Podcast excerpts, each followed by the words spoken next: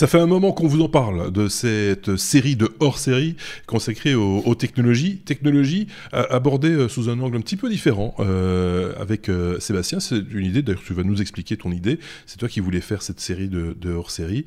il y avait des choses à en, dire et c'est ce que nous, nous allons faire, Sébastien.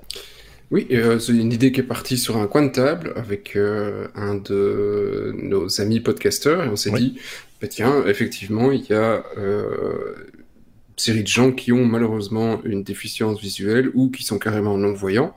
Et euh, ils, jouent avec la technologie comme nous et comment, euh, ça peut les aider? Donc euh, voilà, ça c'était le, le, l'idée initiale et on est parti sur, ben, sur une première idée qui est effectivement la vie de tous les jours. Comment est-ce que bah, ils se promènent en rue? Comment est-ce qu'ils peuvent s'aider de la technologie pour bah, s'orienter Est-ce que ça leur pose des problèmes certaines euh, certaines évolutions. Et, euh, et, voilà. Mais donc c'était un, un peu comment, comment ils vivent pour en parler, il nous fallait un témoin euh, quelque part. Hein. Ça, ça, a été trouvé par Aurélien. Nous a déniché la perle rare. J'ai presque envie de dire, Sébastien. Ce qui nous a amené au courant du mois de janvier à Paris.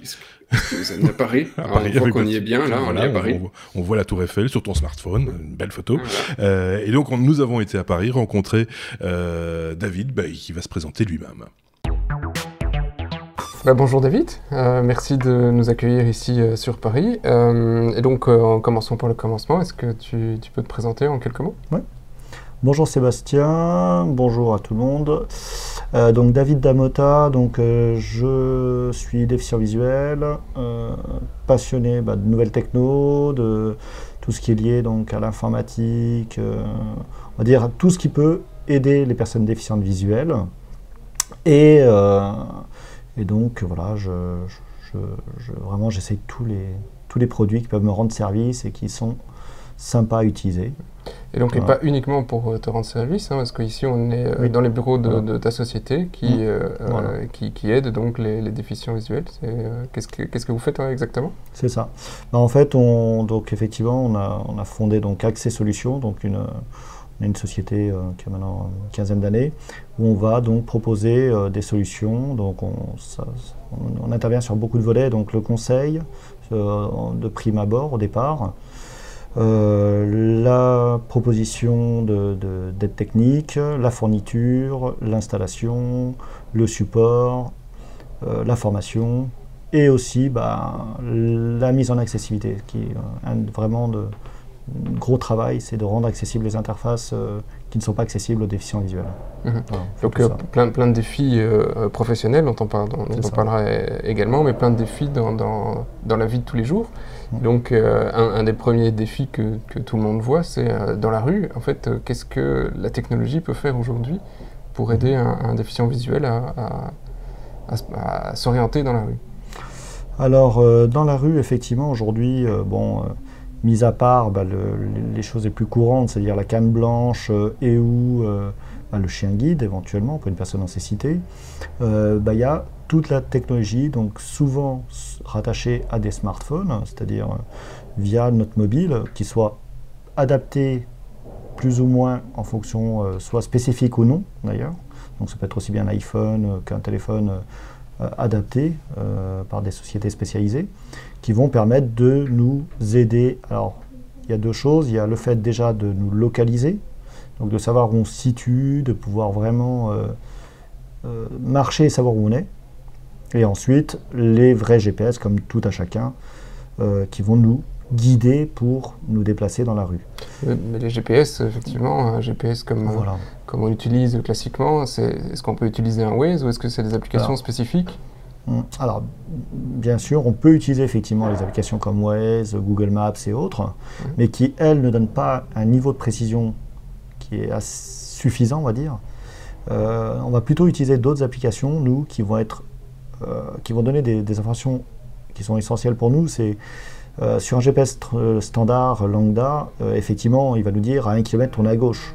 Pour nous, tourner à gauche à 1 km, c'est oui, mais j'ai 5 rues à traverser, alors ok, mais est-ce que j'ai fait 1 km Est-ce que j'ai pas fait de kilomètre? Non. Nous, ce qu'on a besoin, c'est vraiment des GPS qui nous disent en temps réel s'il faut continuer tout droit, s'il faut à la rue qui, qui est face à soi, c'est est-ce que je dois continuer tout droit, est-ce que, est que finalement j'ai fait le kilomètre, etc. Donc, et d'être rassuré, c'est-à-dire que quand on est en voiture, un kilomètre ça va très vite. En roulant bien, c'est 4 minutes, hors grève. maintenant, à pied, un kilomètre, c'est aller en marchant vite 15 minutes, voire 20 minutes. Quoi. Donc là, c'est vite euh, des inquiétudes. Euh, voilà, il faut qu'on soit sûr de la où on est, quoi, en fait. Et, donc, toi, toi ta, préférence aujourd'hui euh, en, rue, c'est plus le, GSM, le smartphone, la canne, le chien, le chien guide? Bah, J'ai eu les deux. aujourd'hui, je suis à la canne blanche. après, bah, dans les cannes, il y a bien sûr des, systèmes électroniques hein, aussi, mhm. comme, comme les cannes les cannes blanches électroniques, là, les, cannes électroniques, qui vont aussi euh, aider les gens. Moi, personnellement, je suis à la canne. Euh, ancienne méthode. Bon, le guide est très très bien, mis à part que bah, en France, euh, comme dans d'autres pays, bah, il y a toujours les problèmes de réglementation. Vous savez, il faut tout le temps justifier dans les magasins, comme qu'on a le droit de rentrer avec un chien guide, etc. Bon, bref.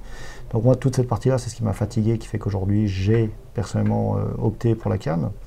Euh, c'est que voilà, la loi existe, mais euh, bon, euh, difficilement, pas toujours appliquée.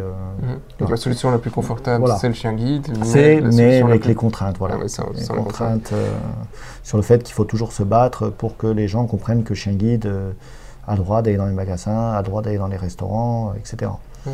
Voilà. Mais euh, dans, la rue, euh, effectivement, tu dois t'orienter, mais il y a aussi toute une problématique de, choses dont on parle très souvent dans le podcast. Les voitures électriques. Est-ce que les voitures électriques, par exemple, ça vous pose un problème euh, spécifiquement? Oui, alors, les voitures électriques, c'est un peu comme les, trams. les trams, bon, ils font du bruit, mais pas tant que ça. Je dirais que aujourd'hui, voilà, les voitures électriques, bah, c'est quand ils n'entendent pas arriver. C'est vraiment très très silencieux. Donc pour pouvoir traverser en toute sécurité, euh, c'est vrai que bah, je sais qu'aujourd'hui, il y a des réglementations qui ont été mises en place grâce à effectivement des gens qui se battent. Hein. Il y a beaucoup de gens qui travaillent sur toutes ces questions-là euh, liées à l'handicap et qui font que, bah, voilà, que y a des normes, des, normes qui se fassent dans les villes, etc., que ce soit pour euh, tout ce qui va être repérage, tout ce qui va être signalétique, etc., et qui ont travaillé donc sur ces aspects-là de la voiture, justement, que la voiture fasse du bruit en dessous d'un certain kilométrage, pour qu'on puisse les entendre. Ok, un, point dont s'était moqué à l'époque, euh, si je ne m'abuse, c'était cela, mais donc euh, c'est quelque chose qui est important pour vous et important bah, pour... Euh, pour la sécurité. mais c'est pour, que la voiture la, Voilà, mais la sécurité de tous en fait. moi j'ai déjà entendu des, gens valides dire, voilà, dans le métro ça parle. Alors, au départ les gens ça les étonnait quand ça a, ça a été le début, mais aujourd'hui, même les valides, dans le métro, quand ça parle, ça leur rappelle, quand on est dans les nuages, que ben, c'est sa station et qu'il faut descendre. Et donc, des fois, on s'aperçoit aux dernières minutes. Mais pour nous, c'est une aide. Mais je pense que c'est aussi un plus pour les, gens non handicapés visuels, euh, etc. Pour le commun, de, pour tout le monde, quoi. Oui, et donc l'évolution, effectivement, on a les voitures électriques, mais tu, mentionnais euh, euh, d'autres endroits, on a les ascenseurs, les terminaux de paiement, on a plein de choses qui ont évolué ces, ces derniers temps vers, vers du tactile, vers plus d'écran. Est-ce que, par exemple, un ascenseur, ça pose plus de problèmes aujourd'hui qu'il y a 10 ans à utiliser Technologiquement, est-ce qu'il y a quelque chose qui a changé? Alors, sur l'ascenseur en lui-même, hmm, pas, c'est pas devenu très gênant, on va dire, parce qu'aujourd'hui, il y a quand même des normalisations qui font qu'aujourd'hui, il y a du relief positif sur les ascenseurs, etc. Par contre, effectivement, il y a certains types dans des grands immeubles où effectivement il va y avoir des boutons avec des commandes qui sont à l'extérieur et qui là sont assez problématiques pour nous. Euh, parce qu'effectivement c'est souvent des écrans tactiles ou on ne sait pas trop à quel, est, euh, à quel étage est l'ascenseur, lequel qui arrive, etc. Donc ça, c'est pénible pour nous. Mais ce n'est pas la majorité. On va se dire qu'aujourd'hui, on a plus de problèmes avec les écrans tactiles qui se démocratisent un peu partout et qui euh, n'ont pas de solution de contournement. Donc du tactile qui parle, ça existe. Ça existe depuis des, années, des, je veux dire même Tollback sur Android, ça existe depuis quand même un paquet d'années. Aujourd'hui, les grosses structures qui mettent des terminaux bancaires, euh, la SNCF avec les, les bornes tactiles, euh, la RATP aussi avec leurs machines, avec, bon, ils ont, des, ils ont des boutons quand même un petit peu. Bon, je suis désolé, mais personne, bon, il y a le système bancaire hein, qui a quand même aujourd'hui trouvé des solutions. Dans certains distributeurs, il y en a quand même de plus en plus où on peut brancher un casque. Et donc après, donc, ça coupe les commandes à l'écran et donc tout se fait en vocal via le casque. Mais à part les distributeurs, qu'on trouve beaucoup à Paris. Euh, par exemple, SNCF, on peut rien faire, par exemple. Et, là, en plus, pendant que eux mettent ces guichets en disant c'est génial, on peut servir plus de gens en même temps, ils suppriment les guichets, donc vous avez moins de personnel, moins d'alternatives, bah vous êtes obligé d'y passer. Bah, on est obligé d'y passer, c'est-à-dire que et puis et puis le pire, c'est ce qui est ce qui est dingue dans cette histoire-là, c'est qu'en plus, en fonction du type de transport qu'on prend, on va pouvoir le faire par internet ou pas. C'est-à-dire, par exemple, quelqu'un qui veut prendre un, train TGV, on peut aller sur l'application SNCF, donc web, euh, mobile ou autre, pas de problème. Euh, on prend un intercité, bah, sur l'appli, euh, il y a des trains qu'on ne peut pas réserver. Donc ça ne se fait que en gare.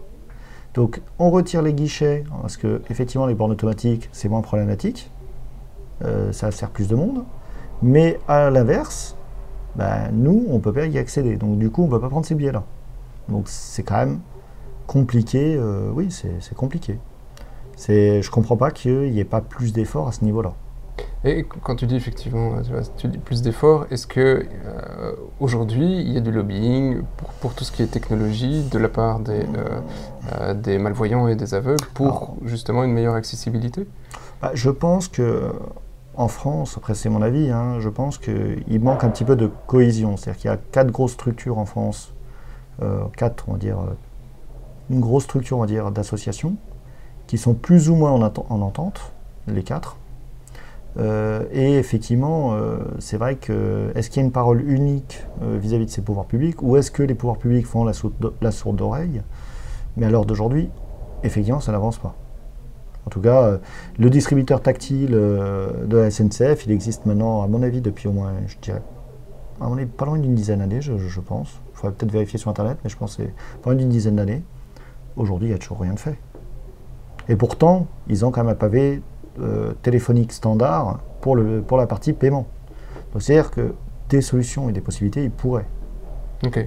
Mais voilà, il faut vouloir quoi. Euh, rentrons un, tout petit peu, j'ai encore un dernier point euh, ici mmh. pour, pour ce numéro-là, et, un point qui, est, qui fait débat sur, chez tout le monde en général, c'est Linux, Windows ou PC Parce que voilà, effectivement, on a, un PC à la maison, euh, et, pour, euh, et pour toi, alors du coup, quel est, quel est ton choix préféré? Linux? Windows? On parle à titre personnel. À titre personnel, principalement, j'utilise du Windows. Maintenant, j'ai déjà utilisé du Mac, je sais utiliser du Mac. Je, je, travaille sous Linux, mais pour des besoins de serveurs. Euh, très peu. Hein. Linux, vraiment, je, fais quelques commandes par-ci par-là. Hein. Je ne suis, suis, pas un pro Linux. après, c'est une question de préférence, de goût personnel en France, de ce que moi je remarque sur le terrain, c'est que de toute façon, en entreprise, à 80-90% des cas, c'est du Windows. Euh, à part dans la, partie euh, communication, dans la partie marketing, un peu dans cette partie-là, un peu audiovisuel, qui d'ailleurs là pour le coup c'est plus Mac, en tout cas pour, pour nous en tout cas. Euh, mais effectivement non, sous Windows c'est ce qu'il y a de, plus courant, je dirais, aujourd'hui en France. Euh, après Mac, il y a une petite communauté, hein, un déficient visuel qui l'utilise. Et sous Linux, je dirais, euh, c'est plus les, gens qui font de la technique, c'est-à-dire les gens qui euh, font des études informatiques ou qui font du développement, ou, ou des geeks, ou des anti, des anti-Windows, des anti-Mac, qui vont dire non, nous c'est Linux, voilà, c'est la vie. Donc, donc en fait, aussi bien chez les voyants que chez les malvoyants et les non-voyants, la guerre existe toujours, on a les camps, on fait du Windows, on fait du Mac, ah, suivant. Toujours, bien sûr on n'a pas réglé, euh, ni chez vous non plus, la guerre euh, euh, Mac Windows. Après, il n'y a pas vraiment une guerre, en fait. Je pense qu'il y a les pro Mac et les pro Windows, en fait. Maintenant, la réalité, c'est qu'aujourd'hui, il y a quand même beaucoup plus de Windows que de Mac. Après, à la décharge de Mac, par contre, c'est vrai qu'un PC Windows, au bout de 4-5 ans, il est mort, en général. C'est vrai qu'on a beau dire ce qu'on veut d'Apple, leur PC, des fois, au bout de 7-8 ans, le PC, on n'a pas changé une batterie, on n'a rien fait. le truc, il s'allume toujours aussi vite. Euh, et c'est stable. C'est stable. La qualité audio est, bonne, la qualité vidéo est bonne. Euh, l'ergonomie pour nous en tant que déficients visuels est complexe. Quand je dis complexe, c'est que, en tout cas en vocal, hein, pas en zoom, mhm. mais en vocal, effectivement, euh, quand tu utilises VoiceOver notamment, sous Windows, on va faire des raccourcis de 1 à 2 touches en général. sous Mac, on est plus de l'ordre de 3, 4, voire 5 touches. Donc on est quand même. il faut être un peu pianiste, on va dire. Mhm. et quand je dis 5 touches, c'est pas, euh, pas pour faire une action complexe. Non, c'est juste pour passer en mode interaction avec un tableau. C'est juste, j'ai envie de faire flèche haut, flèche bas dans un tableau. Donc effectivement, il faut passer en mode interaction. Donc là, on fait Contrôle, option, mage, flèche bas. Bon, je dis pas qu'on n'y arrive pas, mais euh, bon, juste pour faire flèche bas dans un tableau, c'est la logique Apple, quoi. Et donc aujourd'hui, la médaille, c'est côté Windows. Moi, perso, voilà. je dis pas. Alors, moi, je trouve qu'il y a plus de gens, en tout cas, qui sont sous Windows. Moi, personnellement, je préfère Windows. aujourd'hui, quand même, la, stabilité de Windows 10, c'est quand même bien amélioré, hein, très clairement. Même et même la, cohérence vis-à-vis des, machines. Aujourd'hui, on prend un Windows, on le déploie sur, euh, sur un Toshiba, sur n'importe quelle marque, ça, ça, ça, se débrouille quoi en fait. C'est plus comme à une époque avec les histoires de, de pilotes, etc., où c'était hyper compliqué. Maintenant, je trouve que quand même toute cette partie-là, c'est quand même bien amélioré. Et tout ce qui est device, donc euh, quand on prend des, euh, des afficheurs braille ou mhm. d'autres, euh, tous ces devices en général sont plus compatibles sous Windows ou euh, mm, Alors généralement les fabricants font quand même un très gros travail de ce côté-là. à part sous Android, où c'est là où ça pose le plus de problèmes en général, généralement tous les afficheurs braille, qu'ils soient afficheurs simples, c'est-à-dire sans fonction interne, qu'ils soient bloc-notes avec des fonctions internes et qui se connectent donc à un autre périphérique, généralement sont compatibles Windows, Mac, Linux, via BRLTTY, et euh, iOS, donc euh, sous, iPhone, iPad et autres. Là où ça pose un peu plus de problèmes, c'est sur Android. Sur Android, il y a Brailleback, mais qui gère pas tout, tous les produits. Et il y a BRLTTY pour Android aussi qui existe, mais qui, pareil, demande une, technicité euh, pour réussir à faire marcher son afficheur braille. C'est pas comme sur d'autres produits où il y a juste à cliquer. Par exemple, je branche une plage braille sous Windows, j'ai rien à faire. Euh, avec JAWS ou avec NVDA. Dans JAWS, il y a juste à choisir le nom de la plage dans, dans le logiciel. Dans NVDA, il n'y a même rien à faire, il y a juste à relancer le, screen reader, donc le logiciel de revue d'écran, et hop, ça prend tout seul le braille. Donc il n'y a rien à faire, quoi, en fait. Ok. Donc j'ai une toute dernière question pour terminer ce, numéro, et mhm. puis effectivement on aura plein d'autres questions dans, le mhm. futur. Euh, euh, tu, tu, me disais en, en off que il y avait beaucoup plus d'aveugles aujourd'hui qu'avant. Et euh, où ah, sont-ils? Ça, c'est pour. Euh, oui, ça, c'est une, une, boutade assez, assez rigolote. Oui, c'est qu'aujourd'hui, euh, effectivement, dans la rue, nous, on, a remarqué, oui, les déficients visuels en général, on a remarqué qu'on se fait beaucoup plus bousculer aujourd'hui qu'à une époque parce que bah, les gens ont le nez coincé dans leur smartphone, ils marchent sans regarder devant eux, et donc on se fait bousculer à tour de bras dans les, sur les trottoirs.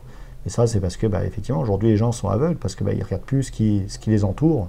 Ils sont le nez toujours, euh, bah, toujours dans leur téléphone. Donc c'est vrai qu'aujourd'hui, euh, ça devient problématique parce qu'avec tous les handicapés qu'il y a en France, euh, il y en a un paquet.